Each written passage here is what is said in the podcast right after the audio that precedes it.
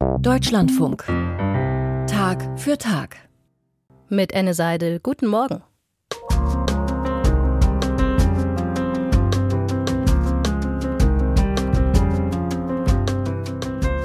Sie verteidigen den Staat Israel gegen die Hamas mit Waffen und manchmal auch mit ihrem Leben, fühlen sich aber trotzdem nicht als gleichberechtigte Mitglieder der israelischen Gesellschaft. Die Drusen, eine arabischsprachige religiöse Minderheit in Israel. Von der israelischen Regierung fordern die Drusen daher jetzt ein Gesetz, das sie als vollwertige Staatsbürger anerkennt. Mehr dazu gleich hier in Tag für Tag.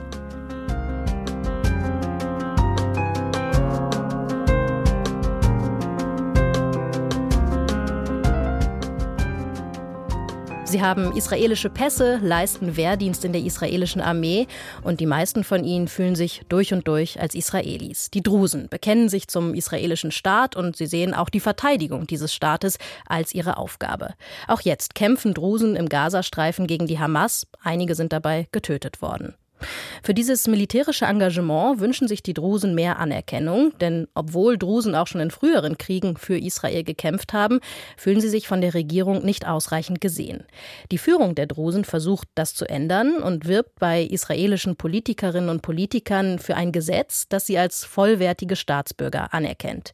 Und sie sucht auch die internationale Öffentlichkeit. Das religiöse Oberhaupt der israelischen Drusen war jetzt zu Besuch in Berlin und von dort berichtet Moritz Behrendt. Salman Habaka, Jamal Abbas, Salim Abdallah. Ihre Namen sind arabisch, aber die drei Männer kämpften für die israelische Armee. Sie gehörten der Minderheit der Drusen an. Alle drei sind seit dem 7. Oktober getötet worden, von der Hamas im Gazastreifen oder wie im Falle von Salim Abdallah von Terroristen, die aus dem Libanon nach Israel eingedrungen sind. Im aktuellen Krieg sind mehr als ein Dutzend unserer jungen Männer im Einsatz für die Streitkräfte getötet worden. Das zeigt, uns ist es wichtig, dass wir für unser Land, für Israel, kämpfen und es verteidigen. Sheikh Mowafak Tarif ist das geistliche Oberhaupt der israelischen Drusen. Der 60-Jährige mit dem langen weißen Vollbart lässt keine Gelegenheit aus, um die Verbundenheit seiner Gemeinschaft mit dem israelischen Staat zu betonen.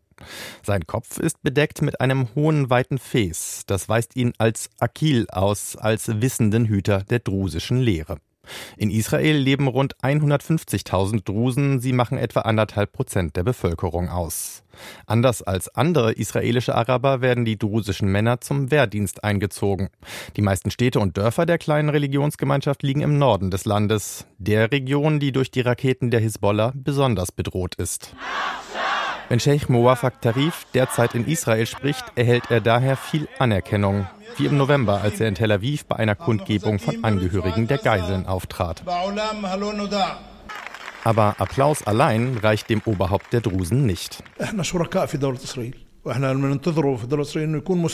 Wir als Gemeinschaft sind Teil der israelischen Gesellschaft. Deswegen tragen wir auch unseren Teil zur Verteidigung des Landes bei. Wir fordern im Umkehrschluss aber, dass wir als gleichberechtigte Mitglieder der Gesellschaft anerkannt werden. Bislang sei das nicht der Fall. Das habe mit dem sogenannten Nationalstaatsgesetz zu tun. 2018 wurde es in der Knesset beschlossen, gegen den Widerstand von Minderheiten sowie der Opposition. Für die Likud-Partei von Premierminister Benjamin Netanyahu war das Gesetz eine Herzensangelegenheit, auch wenn es eher deklaratorischen Charakter hat. Israel sei die historische Heimat des jüdischen Volkes, heißt es darin, und nur dieses habe hier das Recht auf nationale Selbstbestimmung. Für Minderheiten wie die Drusen war das ein Akt der Ausgrenzung. Sie wurden in dem Gesetz mit keinem Wort erwähnt. Sheikh Mowafak hat schon 2018 gegen das Gesetz seine Stimme erhoben.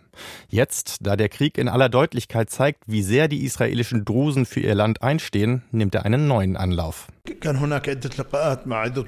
Wir hatten verschiedene Treffen mit Vertretern der Regierung, mit Abgeordneten der Knesset und wir hoffen sehr, dass ein neuer Gesetzentwurf erarbeitet wird.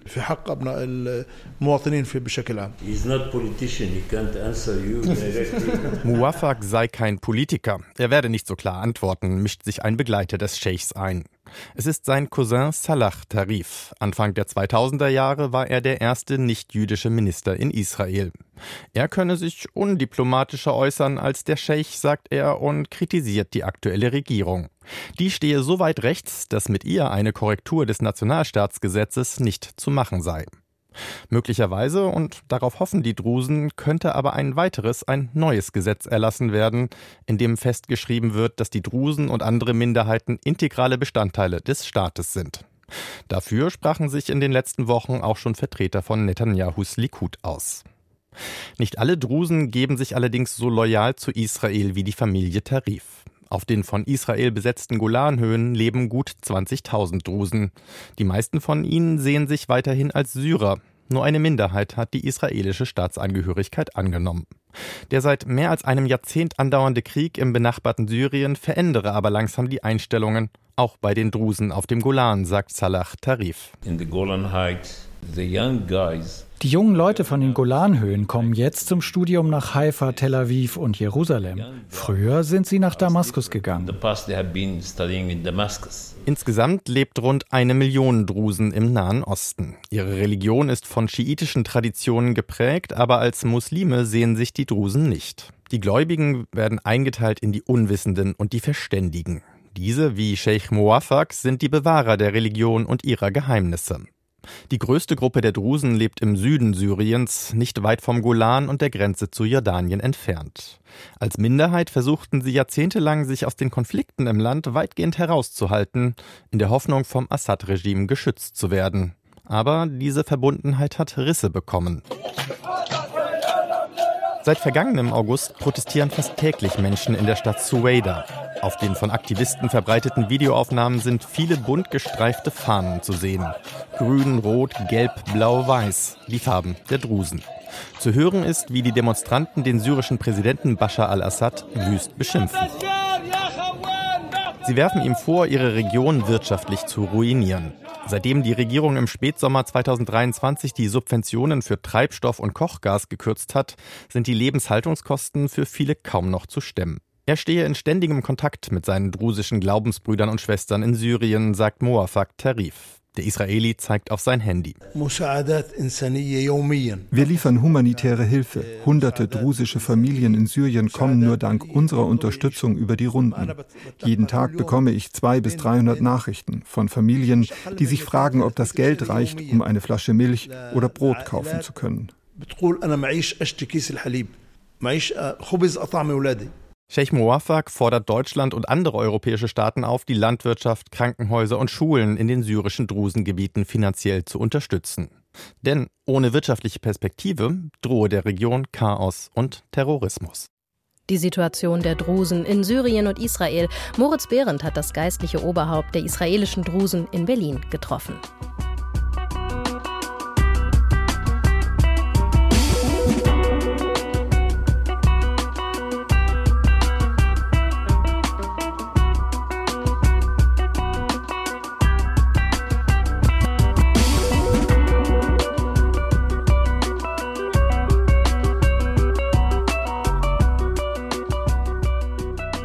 Eigentlich galten sie nicht gerade als Freunde, jetzt aber gibt es Fotos, auf denen sie sich herzlich umarmen. Papst Franziskus und der argentinische Präsident Javier Milei. Anfang der Woche hat der argentinische Papst den argentinischen Präsidenten im Vatikan empfangen. Ein Präsident, der sich selbst als Anarchokapitalisten bezeichnet und seinem Land harte Sparmaßnahmen und Reformen verordnet hat und der sich in der Vergangenheit ziemlich abfällig über Papst Franziskus geäußert hat. Einen lausigen Linken hat er ihn zum Beispiel genannt. Die Privataudienz am Montag verlief dann aber erstaunlich harmonisch, jedenfalls sieht das auf den Fotos so aus, und es wird spekuliert, ob der Papst nun womöglich bald doch noch eine Reise in seine Heimat Argentinien antritt. Es wäre seine erste Argentinienreise seit seiner Wahl zum Papst.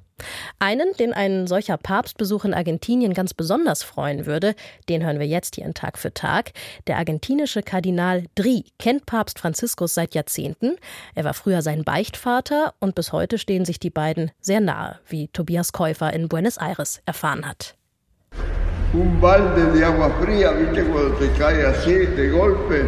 Das war wie eine eiskalte Dusche. Es war 6 Uhr morgens, Sonntag, 9. Juli.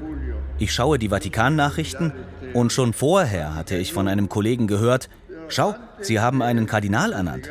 Ich dachte zuerst an einen Scherz. Aber als ich erfuhr, dass ich es bin, der zum Kardinal ernannt wurde, fing ich an zu weinen. Wissen Sie, ich bin ein sehr einfacher Mensch. Ich komme vom Land. Ich hätte nie gedacht, dass der Papst diesen kleinen Käfer hier, diesen Kapuziner, mich zum Kardinaldiakon ernennen würde. Unter keinen Umständen. Im Alter von 96 Jahren ernannte Papst Franziskus seinen ehemaligen Beichtvater und Wegbegleiter zum Kardinal. Das war im Sommer 2023. Nun ist Kardinal Luis Pascual Dri ein gefragter Mann, denn in Argentinien gibt es politische Umwälzungen. Der Papst erwägt nun doch erstmals in sein Heimatland zu reisen und die römisch-katholische Kirche steht fest an der Seite der Armen. Zum Kirchenoberhaupt hat er eine ganz besondere Beziehung, denn er war der Beichtvater des jungen Jorge Bergoglio, dem späteren Papst Franziskus. Manchmal hatte ich bei der Beichte ziemliche Angst, weil ich noch sehr jung war. Meistens kam er in der Mittagszeit, um mit mir über alles zu reden. Aber wir haben uns immer gut verstanden. Es hat sich eine natürliche Beziehung von Freundschaft, Vertrauen und Zuneigung entwickelt. Im Jahr 2018 hatte ich die Gelegenheit, nach Rom zu fahren. In diesen zehn Tagen hatte er erneut einen Moment, in dem er beichten wollte. Ich behandle ihn wirklich wie einen Bruder, nicht wie den Pontifex, der weit weg ist. Und er behandelt mich auch so.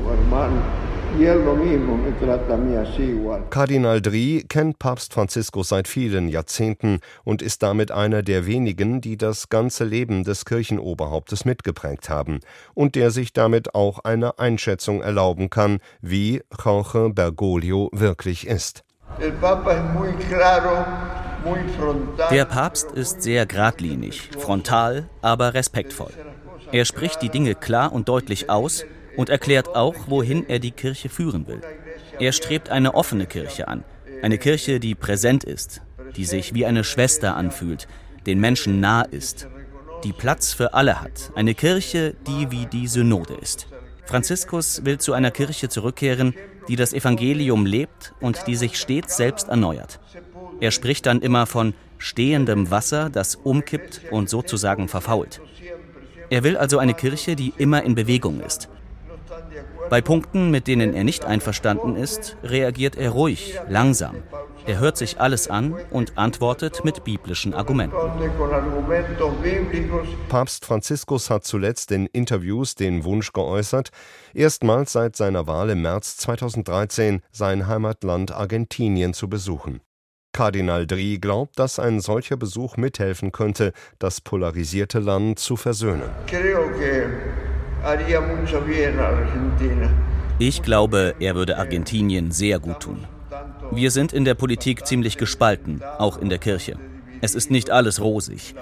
Wenn der Papst also eines Tages ein Wort, eine Hoffnung mitbringt, könnte er sagen, Vergebung ist der Sauerstoff, der die vom Hass verschmutzte Luft reinigt. Mit 96 Jahren ist Kardinal Dri einer der Argentinier, die fast ein ganzes Jahrhundert der bewegten Geschichte des Landes miterlebt haben. Den Peronismus, die dunkle Zeit der Militärdiktatur, die Hyperinflation. Er zieht eine ernüchternde Bilanz. Meiner Meinung nach hat sich Argentinien in den vergangenen Jahrzehnten wirtschaftlich verschlechtert. Im Gesundheits- und Bildungswesen ist es schwieriger geworden. Es sind Reformen notwendig. Eigentlich sagen alle, dass Argentinien sehr reich ist. Und dennoch sagen die Menschen, wenn sie über die Wirtschaft sprechen, dass sie nicht über die Runden kommen. Eigentlich ist ein radikaler Wechsel notwendig. Um die Polarisierung im Land zu überwinden, müssten alle Lager an einem Dialog interessiert sein, sagt Kardinal Dri. Als Ordensmann habe ich eine bestimmte Vision, wie Dialog gelingen kann. Es reicht nicht miteinander zu reden.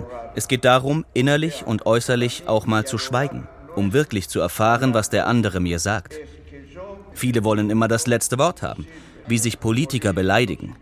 All das führt zu nichts, absolut nichts.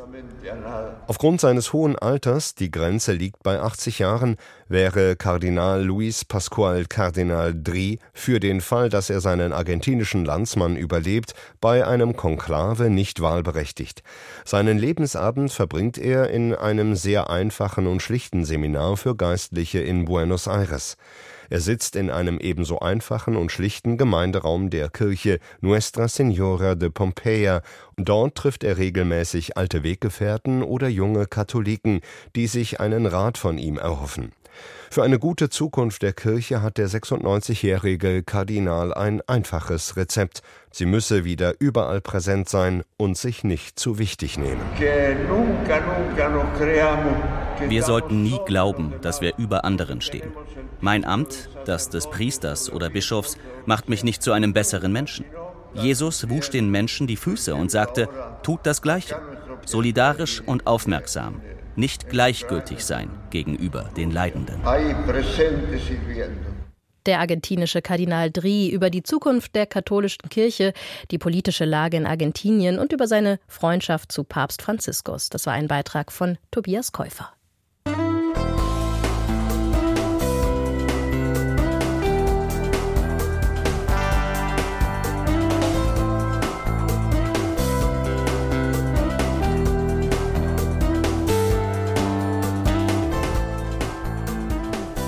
Der Mensch ist zur Arbeit geboren, wie der Vogel zum Fliegen. Das soll der Reformator Martin Luther gesagt haben. Fleiß und harte Arbeit waren für den Begründer des Protestantismus nichts Lästiges, sondern von Gott gewollt. Von langen Pausen oder vielen Feiertagen hielt Luther dementsprechend nichts. Andere Konfessionen und Religionen haben da ein deutlich entspannteres Verhältnis zum Nichtstun. Viele Religionen und auch die Philosophie schätzen die Pause als Zeit der Muße und der Rückbesinnung auf das Wesentliche. Die Fastenzeit im Christentum, die diese Woche begonnen hat, ist da nur ein Beispiel. Burkhard Schäfers hat noch viele weitere gefunden. Am siebten Tag vollendete Gott das Werk, das er gemacht hatte, und er ruhte am siebten Tag, nachdem er sein ganzes Werk gemacht hatte. Und Gott segnete den siebten Tag und heiligte ihn, denn an ihm ruhte Gott, nachdem er das ganze Werk erschaffen hatte. In der jüdischen Tradition hat ja der Schabbat das Ruhen Gottes am siebten Tag eine ganz enorme Bedeutung. Da steckt eine sehr weise Sicht des Menschen dahinter, dass eben der Mensch nicht nur Arbeit und Mühe ist und dass man eigentlich nur in einer Ruhe, in einer Unterbrechung, in einer Pause das Leben voll sehen und deuten kann. Sagt der Jesuit Karl Kern. Eigentlich könnte die Schöpfungsgeschichte, der Beginn der Bibel, mit dem sechsten Tag auserzählt sein, mit der Erschaffung des Menschen. Und doch wird im Buch Genesis gesagt, die Welt ist erst vollendet mit einem Tag, an dem Gott ruht. Der Schabbat gehört von Anfang an zum Judentum. Das ist die Kernmarke.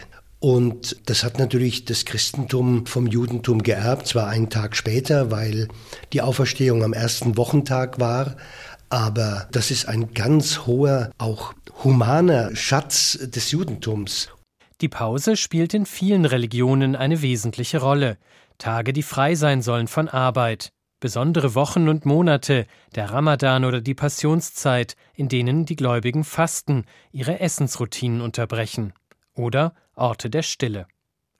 Auch in den Erzählungen der christlichen Bibel ist die Rede davon, dass Jesus sich zurückzieht, und kurz vor seiner Hinrichtung geht er in einen Garten am Ölberg, um allein zu sein und zu beten. Der Sabbat oder auch Schabbat ist Teil der zehn Gebote. Er ist geprägt vom Festmahl im Kreis der Familie, von Gottesdienst und Gebet. Die Schabbatregeln sind in verschiedenen jüdischen Schriften festgelegt. Der Talmud verbietet es etwa zu arbeiten, Feuer zu machen, Geschäfte einzugehen. Die Schabbatruhe, wie sie orthodoxe Juden praktizieren, mag überaus streng erscheinen. Dem widerspricht die Schweizer Religionswissenschaftlerin Daria Pezzoli-Olgiati. Wir sehen es sehr in der Richtung, eben wie viele Gesetze gibt es, wie viele Verbote gibt es. Man könnte es aber ganz genau umgekehrt lesen. Was darf man endlich am Sabbat tun? Manchmal denke ich, es ist doch auch erholsam in einem System zu leben, wo man an einem Tag eigentlich ruhen muss. Lange gaben Religionen den Kalender vor, regelten den Wechsel von Alltag und Festtag. Freier Sonntag, Tanzverbot an bestimmten Feiertagen. Bis heute gibt es Pausen religiösen Ursprungs, die auch für Atheisten und Agnostiker gelten. Aber durch die Fragmentierung des Religiösen in einer pluralen Gesellschaft gehe dieser Rhythmus allmählich verloren, sagt Daria Pezzoli-Olgiati. die als Professorin Religionsgeschichte an der Evangelisch-Theologischen Fakultät der Ludwig-Maximilians-Universität München lehrt. Als ich studierte in Zürich, gab es Tage, an denen die Kinos geschlossen waren, beispielsweise an Weihnachten. Und irgendwann gab es dann Diskussionen, dass es aufgehoben wurde. Es bedeutet aber, dass die Kinobetreiber keinen Feiertag mehr haben an Weihnachten. Das ist ein sehr kleines Beispiel, ein bisschen von diesem Verlust von klar strukturierten Zeiten, die für alle gültig sind und was eine Idee von Produktion spiegelt, die eigentlich keinen Anfang und kein Ende mehr hat. Zugleich gibt es eine Wiederentdeckung der religiösen Pause. Ich bin dann mal weg. Das Pilgern als Auszeit vom Alltag, fast ein Massenphänomen. In einer Gesellschaft wie unsere, wo wir große Autos haben, laufen sehr viele Menschen über Kilometer auf einer an und für sich sportlich gesehen absolut nicht spannende Straße, das wäre der Pilgerweg nach Santiago, dass man plötzlich attraktiv findet, das, was man braucht, in einem kleinen Rucksack zu packen, in Massenlagern zu schlafen, einfach zu essen, vielleicht sogar Gottesdienste zu besuchen es ist, glaube ich, es geht um eine Reduktion von Komplexität für eine bestimmte Zeit. Auch Meditation und Yoga sind sehr gefragt, als Pausen nach anstrengendem Arbeitstag. Alles, was ablenkt, beiseite räumen, Lotussitz, Augen zu, Gedanken bündeln. Meditative Praktiken gibt es in vielen Religionen. Christen, Juden und Muslime suchen dabei die Erfahrung des Göttlichen. Fernöstliche Meditationen mit dem Ziel, bestimmte Bewusstseinszustände zu erreichen, haben ihre Wurzeln im Hinduismus und Buddhismus. Zur guten Praxis der Pause lässt sich manches bei den mittelalterlichen Mystikern lernen. Meister Eckert unterscheide beim zur Ruhe kommen zwischen Innen und Außen, sagt Isabel Mandrella, Professorin für philosophische Grundfragen der Theologie an der LMU München dass die eigentliche Ruhe gar nicht unbedingt im äußeren Tun oder nicht vornehmlich im äußeren Tun gefunden werden kann, sondern etwas mit der inneren Einstellung zu tun hat. Dass es nicht immer nutzt, sich hinzulegen oder sich zurückzuziehen, wenn im Kopf die Maschinerie weiterläuft und man es eben nicht schafft, diese innere Ruhe zu finden, dann ist da mit äußeren Bedingungen auch nicht viel zu retten. Wird der Kopf permanent beansprucht und abgelenkt, verlieren wir uns leicht im Klein-Klein des Alltags. Anders die großen Denker.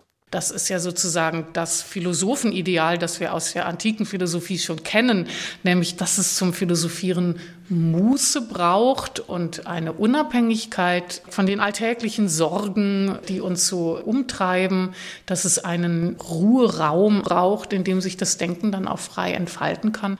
Umgekehrt ist auch die dauerhafte Ruhe nicht unbedingt das einzig Wahre.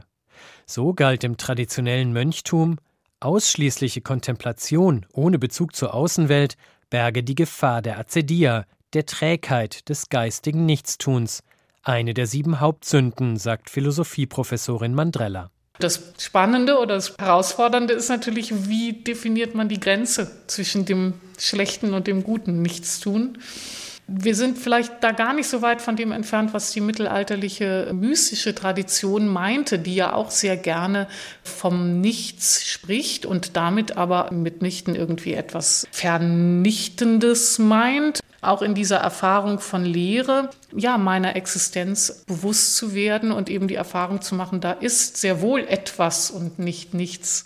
Egal, ob man sich durch Philosophie oder Religion zur Pause inspirieren lässt, der Grad zwischen Muße und Müßiggang ist schmal, bis heute. Burkhard Schäfers über die Pause. Und in die verabschiedet sich Tag für Tag jetzt auch, aber nur für zwei Tage natürlich, fürs Wochenende. Am Montag um fünf nach halb zehn sind wir zurück mit unseren Themen aus Religion und Gesellschaft. Der Deutschlandfunk macht selbstverständlich nie Pause, der sendet auch am Wochenende. Und jetzt gleich geht es hier weiter mit der Sendung Lebenszeit. Und da geht es heute um ein Treffen der besonderen Art, nämlich um das Klassentreffen. Wenn Sie auch die ein oder andere Anekdote zu erzählen haben von Ihrem letzten Klassentreffen, dann können Sie gerne gerne anrufen unter 00800 4464 4464 oder Sie schreiben eine E-Mail an lebenszeit.deutschlandfunk.de. Die Redaktion für diese Sendung hatte Andreas Mein. Ich bin Enne Seidel und ich wünsche Ihnen noch einen schönen Tag.